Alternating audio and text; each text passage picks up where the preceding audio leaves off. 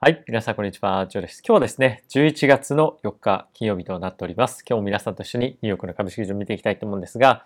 今日の株式市場につきましては、昨日の FOMC の内容を引きずって、えー、また引き続き、まあ、下落が続いているというような状況になっていますと。で、ここ最近の傾向として結構大きなテック銘柄が売られるというような状況が続いていると思うんですけれども、えー、今日も継続的にマイクロソフト、アップル、グーグル、メタ、そしてアマゾンですね。まあ、それ以外にも非常にたくさんの、大きな企業が売却されているというか、まあ、その株価を下げているというような状況では、まあ、ありますと。ただし、その一方で、え特にやっぱり非常に強い、セクターがこのエネルギーと、まあ、あとは僕が見る限りはヘルスケアかなと思います。でヘルスケアについては、当然のことながら、え銘柄によっても違うんですけれども、まあ、全体感として、えこの2つのセクターの強さが非常に、え強く目立つ。そして、えそれ以外については、え日本もそうだと思うんですけれども、まあ、高配当の銘柄が非常に強く買われているというような状況になるので、今、マーケットとしては、大きなその会社の成長率っていうところよりも、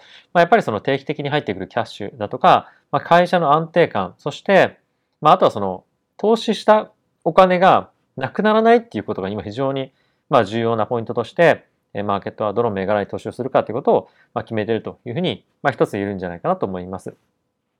で、プラスこれに加えて、え先日もですね、パウエル議長も言っていましたけれども、ま今後引き続き、えフェットがですね、金利をさらに今想定しているよりも、え上げる可能性っていうのが、まあ、ありますよ。で、プラスそれに加えて、金利を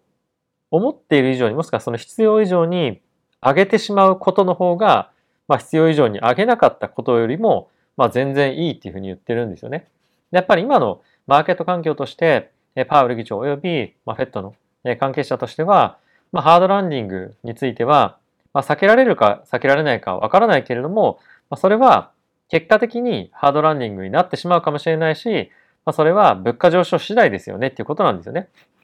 まあ、あとは物価上昇だけではなくて、えー、雇用統計の数字とかっていうのも非常に重要になってくるので、えー、ここからはですね、かなり雇用統計や、まあ、CPI の数字っていうのが、重要視されていくと思いますし、まあ、ボラティティも引き続き、高い環境が今月、そして12月にももしかすると、継続していく可能性もあるので、かなりですね、慎重にマーケットではポジションを取っていきたいなというふうに僕はですね、思っておりますと。で、今日もですね、継続して、このマクロ関連のニュース、そして、非常に多くの企業が、まあ、今リストラを始めているんですよ。で、それの会社の、まあ、いくつか名前っていうのをご紹介しながら、まあ、今のマーケット環境って、まあ、本当に投資をするにあたる、する、まあ、状況なのかどうかみたいなところも含めて、ちょっと一緒に考えていきたいなというふうに思っております。で、えー、ここからですね、指数の方入っていきたいと思うんですが、その前にですね、このチャンネルは、えー、FXTT 様にスポンサーになっていただいております。FXTT はですね、一つの口座を開設するだけで、株、為替、コモディティ、そして仮想通貨取引できるプラットフォームとなっております。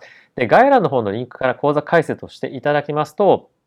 口座開設するだけで1万円分の取引ボーナス、そして10万円のですね、入金。これはもうすでに口座を持っている方も対象なんですけれども、10万円の入金を一括していただいて、かつ、1GT ロット、まあ、10万ドルですかね、の取引を1回、まあ、合計でしていただくと、1万円分の現金がですね、皆さんの口座に入るというようなキャンペーンやっております。で、それに加えて、15万円分のボーナスがもらえるまでについては、25万円ってことですかね。25万円分入金して、それに対しては70%の取引ボーナスが付与され。15万円分もらえるということですね。で、プラスそれに加えて120万円分追加でもらえる取引ボーナスも概要欄の方に記載がありますので、ぜひそちらもご利用いただければと思います。で、使い方ちょっと難しいなっていう方は、概要欄の方に使い方のですね、リンクで僕のビデオがご紹介させていただいておりますので、ぜひそちらご利用いただければと思っております。はい、ということで、数ですね、見ていきましょう。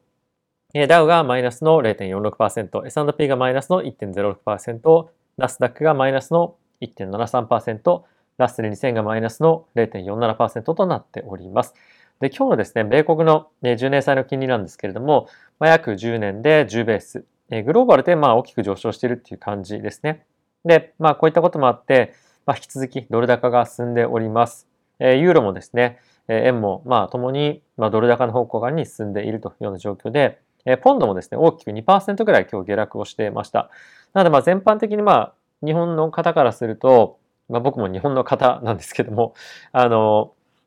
円が、まあ、本当に売られてる、売られてるっていうのが話題になるんですが、まあ、ドルが買われてるんですよね。まあ、全般的には。なので、まあ、円だけではなくてグローバルで、まあ、ドル買いが進むというのが、まあ、流れかと思いますし、まあ、後ほどもちょっとこれ、ここにはかい、まあ、より、まあ、の面白い解説をしていこうと思うんですが、まあ、この流れはまだまだ続くと思うんですね。なので、まあ、円を売りましょうとかっていうよりも、まあ、ドル買いの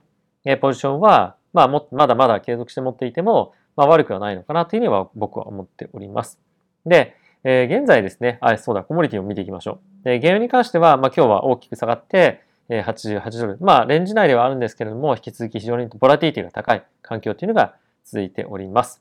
で、え、チャート見ていきたいと思うんですが、これがナスダックの現在の先物ですね。え、過去の1年間のチャートで、え、このような形になっているんですが、直近の安値っていうところをちょっと掘っていきそうな、ま、チャートですよね。で特にやっぱりすごい嫌な感じがするのが、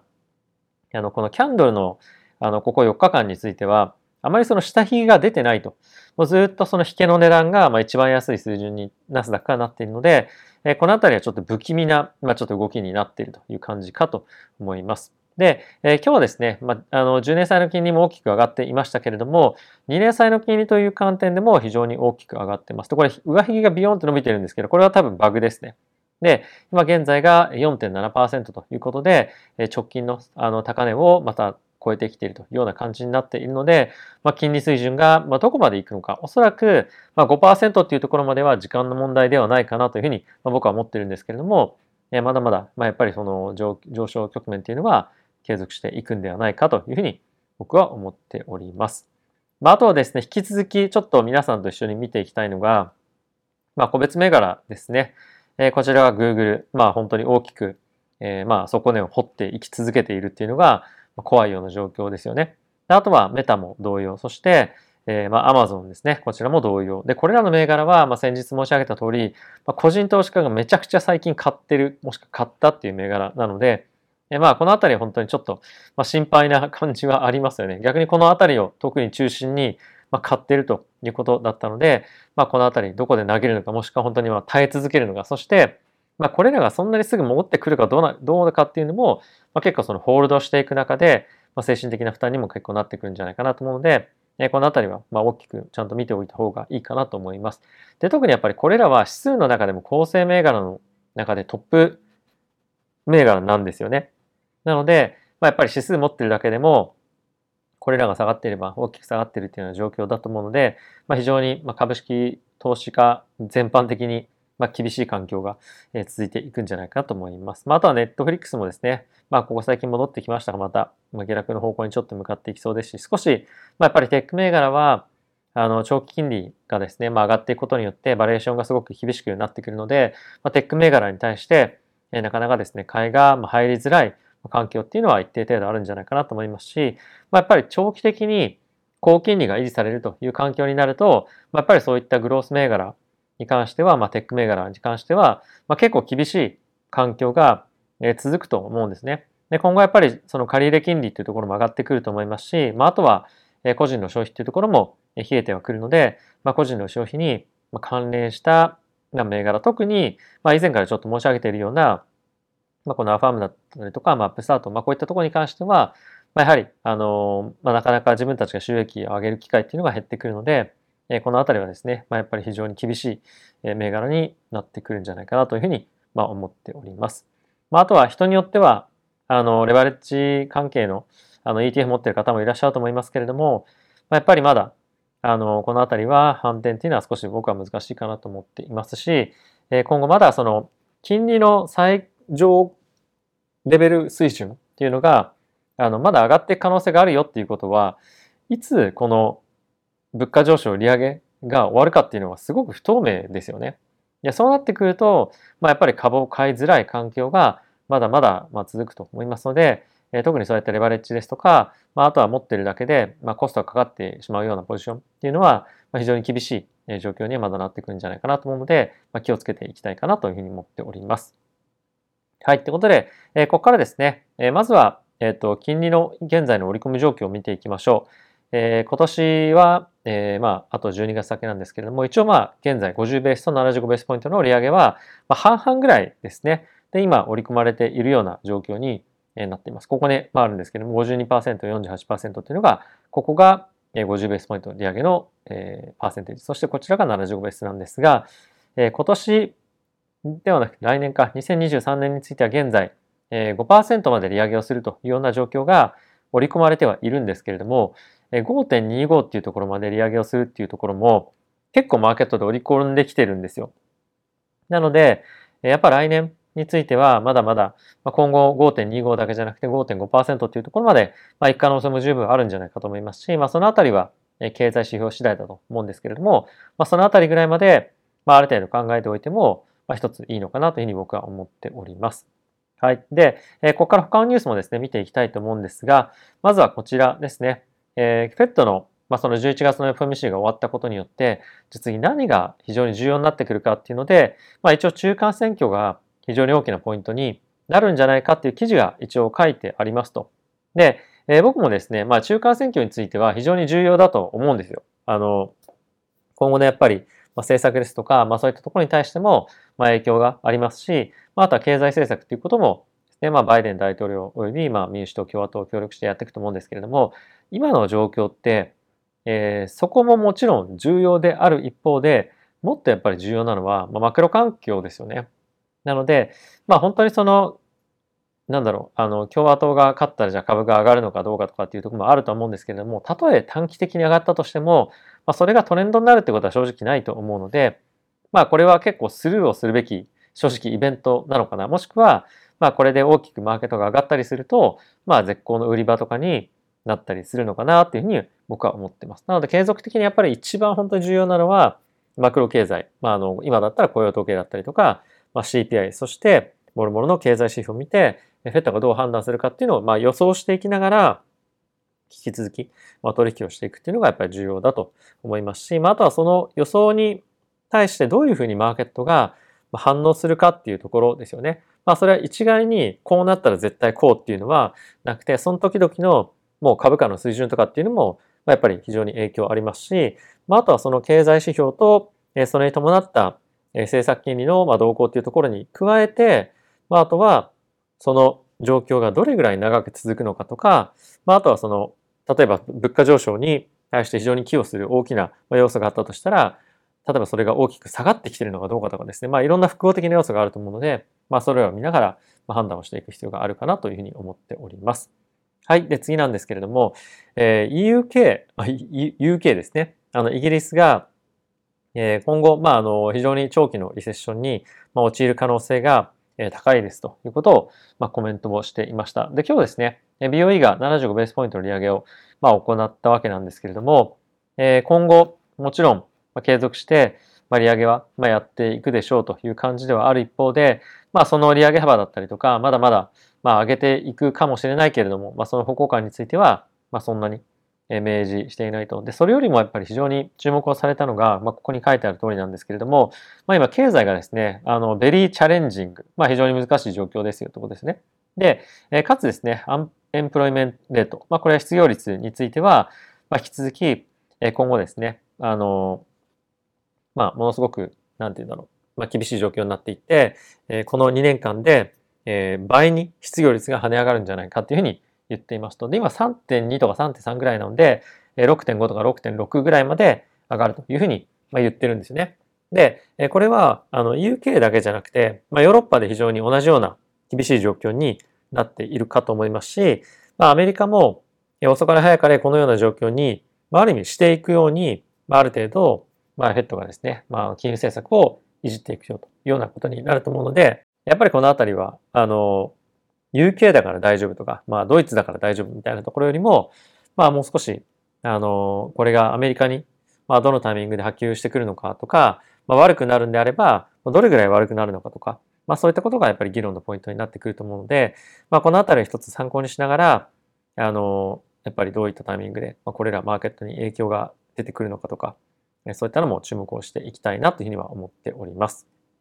はい。で、えそんな中ですね、今後 ECB も継続的にま利上げをしていくというふうにま思われてはいると思うんですが、まだ明確にですね、どんな感じでやっていくかっていうのは、ここ最近は、えー、まあ言えてないというか、ステートメントを変えたので、まあ引き続き不透明なんですけれどもま、現在 FRB がですね、行っているような、まあ、利上げのペースだったりとかに、まあ、追随することはできませんよと。で、えー、なぜかっていうと、ここにもあるあるんですけれども、予想を上回る大幅な利上げが政策正常化の前倒しではなくて、利上げの最終到達水準の上振れを示唆すると解釈されれば、資金調達の環境を引いては、経済活動をに意図する以上の影響を与えかねない。これつまりどういうことを言ってるかっていうと、ECB としては、もっと利上げをするぞするぞっていうふうに言うと、それをマーケットが織り込んで、金利が高くなっちゃうじゃないですか。そうすると、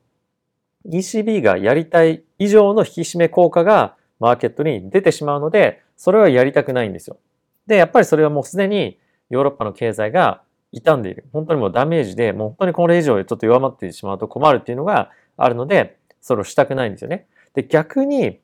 FRB、まあ FED としては、これをやりたいんですよ。これっていうのは、えまだまだ金利上げていくよ、上げていくよ、まだあの全然下げるつもりなんかないよっていうことによって、え金利を高い水準で維持して、その高い金利で、えー、まあ国民の皆さんはですね、あのお金借りなきゃダメですよとか、えー、家買うのにもですね、今だいたい30年金利7%ですよみたいな状況になってるんですけども、そうすることによって経済スローダウンしたいんですよね。なので、かなり対照的な今、金融政策の状況にあるというのは、この言葉の文言を見ると、えー、面白い、あの、まあ、わかると思うので、まあ、非常に面白いんじゃないかなと思うんですよ。で、これによって、もっともっとドル高がですね、さらに進んでいくと思うので、やっぱりグローバルの中のドルの需要っていうのはさらに高くなっていくと思いますし、ドル安に反転するっていうのは、そうそうそんなに早いタイミングで来ないんじゃないかなと思うので、まあ、継続してドルの需要が高まっていくということを、まあ、僕はですね、ふうに思ってます。やっぱりそうなると非常にリスクアセットに対しては、まあ、厳しい環境続くと思うんですよ。なので、えー、そんなに積極的に、えー、まあ、リスクアセット、まあ、つまり株とかですよね。まあ、そういったものを、まあ、どんどんどんどん買うような環境にはなかなかなりづらいなというふうに思っています。はい。で、次なんですけれども、まあ、ここからですね、いろんな企業が、まあ、リストラ、リストラ、リストラっていうふうに言ってるので、まあ、それですね、ちょっと皆さんと一緒に見ていきましょう。で、Amazon については、えー、新たにですね、まあ、コーポレートスタッフっていう、まあ、本社機能に、えー、まあ、まつわる、まあ、関連部署の、まあ、ハイアリング、まあ、つまりその採用を、まあ、凍結、もしくはその一時、えー、停止しますよということを、まあ、発表していました。で、Amazon については他の部署で、まあ、リテール関係かな？リテール関係の、まあ、そういった本社機能だったりとかを、一旦ちょっと採用、打ち止めしますみたいなことも話していたりとか、あと Amazon 自体は、コロナのタイミングでものすごく社員拡大したんですよね。でそれもあって今の状況は、すごく厳しい経営環境になってくるので、今後はですね、その分、またリストラをやらなきゃいけないようなことになると思うので、まあ、Amazon としてはもっともっと、まあ、そのリストラがですね、あの、いろいろとニュース今後出てくると思います。で、これだけではなくて、モルガン・スタンレーについても、世界でですね、人員削減を開始かということで、数週間内に関係筋ということなんですけれども、世界的な、まあ、あの、規模ってどれぐらいなのかっていうと、全世界の従業員に対して、まあ、一桁台前半の比率、まあだから3%、4%ぐらいですよね。で、現在モルガン・スタンレーっていうのは8万人を超える人数がいるので、まあ大体2400人とか、まあそれぐらいですかね。まあ2400とか2500とかそれぐらいの人数を、まあ、グローバルで、えー、リストラをするということを、まあ、発表してます。で、金融機関もかなりあの収入収益っていうのが悪化してきているので、えー、このあたりモルガン・スタンレーだけではなくて、グローバルの金融機関もどこもですね、これ完全にやっていく流れになっていくと思いますと。で、他にはですね、ストライプですね、については、ヘッドカウントって書いてますが、まあ14%ですね。まあ、これは採用人数というよりも、えグローバルでいるまあ社員の人数というふうに考えていただいてもいいんですが、え14%削減しますと。で、ここにも書いてあるんですが、まあ、これは、あの、K メンバーからのコメントで、We were much too optimistic あの、楽観的すぎましたっていうことをですね、まあ、認めていると。で、これが14%ってどれぐらいかっていうと、まあ、全体で7000人の、えー、まあ、なんていうんですか、あの、削減があると。まあ、大体5万人ぐらい、あの、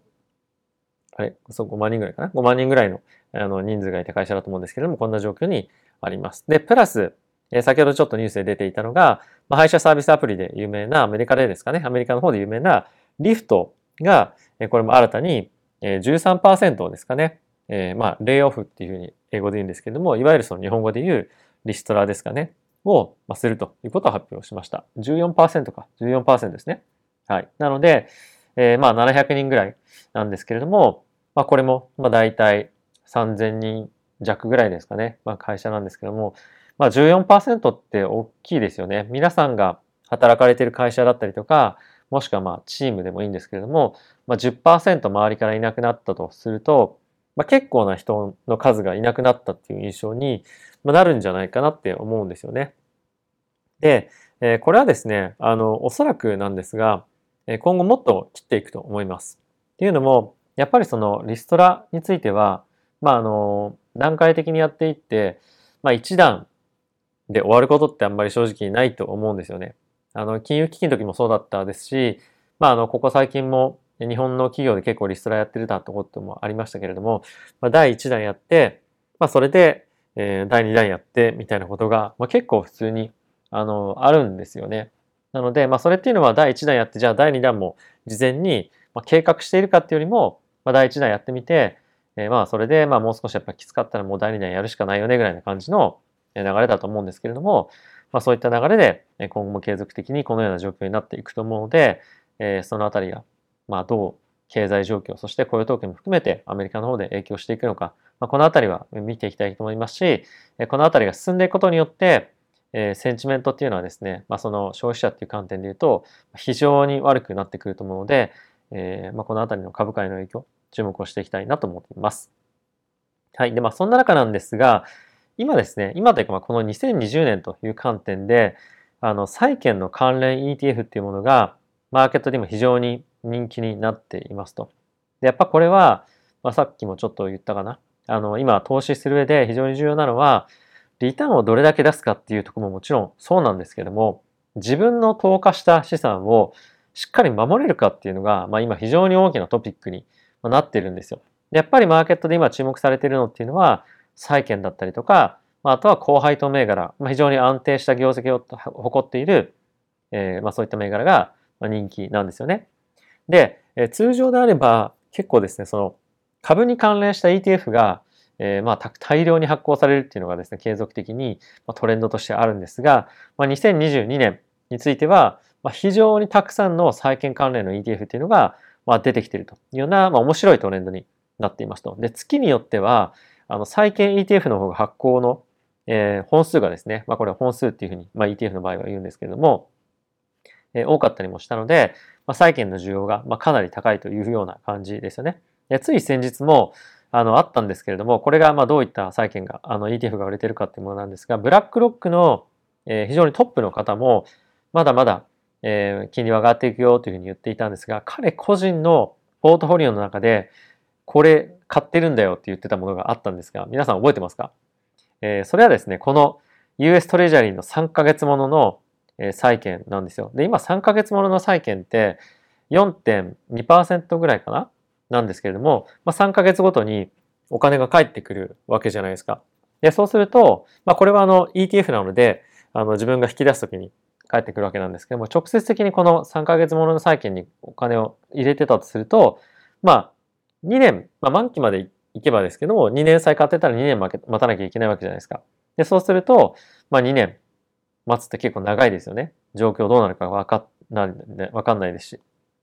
ただし債券であ 3, 3ヶ月であれば、まあ金利水準もまあそこそこ違いますけれども、えー、3ヶ月やっぱり戻ってくるということで、まあそういった安心感は非常に、まあ、あると思いますし、まああとは状況によって、えー、もっともっと高い債券に、まあ、3ヶ月後には切り替われるかもしれないですし、まあ、しっかりと非常に安全性が高いものでもあるので、まあ、こういったものをですね、非常に好んで、そのブラックロックの、まあ、トップの方はですね、まあ、投資をしてますよと。まあ、それに全部じゃないですよ。まあ、言っていたんですが、まあ、そういったものを使いながら、資産運用しているというような状況ですね。でやっぱりそういった本当に金融業界の中のトップの方々も、まあ、こういったものを使っているので、これがですね、まあ、皆さんの環境の中で、まあ、買ったり取引できるというような状況であれば、まあ、一つポートフォリオの中に入れるということを、まあ、お勧めするわけじゃないんですが、まあ、考えるっていうのも一つ新しい考え方なんじゃないかなと思うので、まあ、あの、まあ、一つ検討というか考えてみていただけるといいんじゃないかなと思います。で、僕は、えっと、こういった債券とかを買うっていうよりも、仮想通貨の、えー、ステーキングっていうのをしていて、まあ、大体、まあ、3%強ぐらい、まあ、出ているんですが、まあ、それでも悪くないですね。まあ、今ちょっと寝かせてるお金も現金としてあるので、まあそういった、まあこういった債券の3ヶ月もののものとか、まあ変えたらいいなというふうにもちょっと思ったりはしていますが、まあ ETF とかだと運用のまあ、費用もかかったり、まあ、そんなに高くないですけどね、これであるは、えー、しますし、まあ、タイミングによって、まあ、どうしようかなというふうには考えてはいますが、うん。やっぱり現金だけで持ってるっていうのも、まあ、ちょっともったいないなっていうふうに思いますよね。はい。あすいません。以前ちょっとさ最最後余談になりましたけれども。でもこういったものっていうのは、あの、普段なかなか検討しないと思うんですよ。やっぱその、なんだろうな、株、株、株っていうような、今その投資してる人は、まあ頭があると思うんですけども、まあこういったベアマーケットだからこそ、まあ、検討するものだったりとか、まあ、こういった時に検討したからこそ、えー、もっとその投資の幅が広がるとかっていうようなものもあると思うので、まあ、本当に皆さんの今後の投資生活の中で、このベアマーケットでの振る舞い方みたいなものは、まあ、非常に学びが、まあ、多いんじゃないかなと思いますし、僕も実際にそう感じています。えー、ベアマーケットだからこそ、市場の中で実際にその資産運用をどうしていくのかとか、どういったところを見ていくのかとか、まあ、そういったことがですね、あの、学べるタイミングでもあると思いますし、まあ、なかなかその同じ状況っていうのは来ないんですけれども、まあ、やっぱり歴史だったりとか人々の行動は繰り返すっていうところもあると思うので、まあ、この今の状況の経験がですね、今後の糧にもなっていくと思いますので、ぜひですね、一緒にこのチャンネルでですね、えー、頑張って取引、取引、取引じゃないか、資産運用かな、やっていければと思っております。あとはこのチャンネルも継続してやっていきますので、えー、ぜひ応援してもいいよという方がいらっしゃいましたら、えチャンネル登録、え、そしてグッドボタンもお願いできると嬉しいです。よろしくお願いいたします。ではまた次回の動画でお会いしましょう。さよなら。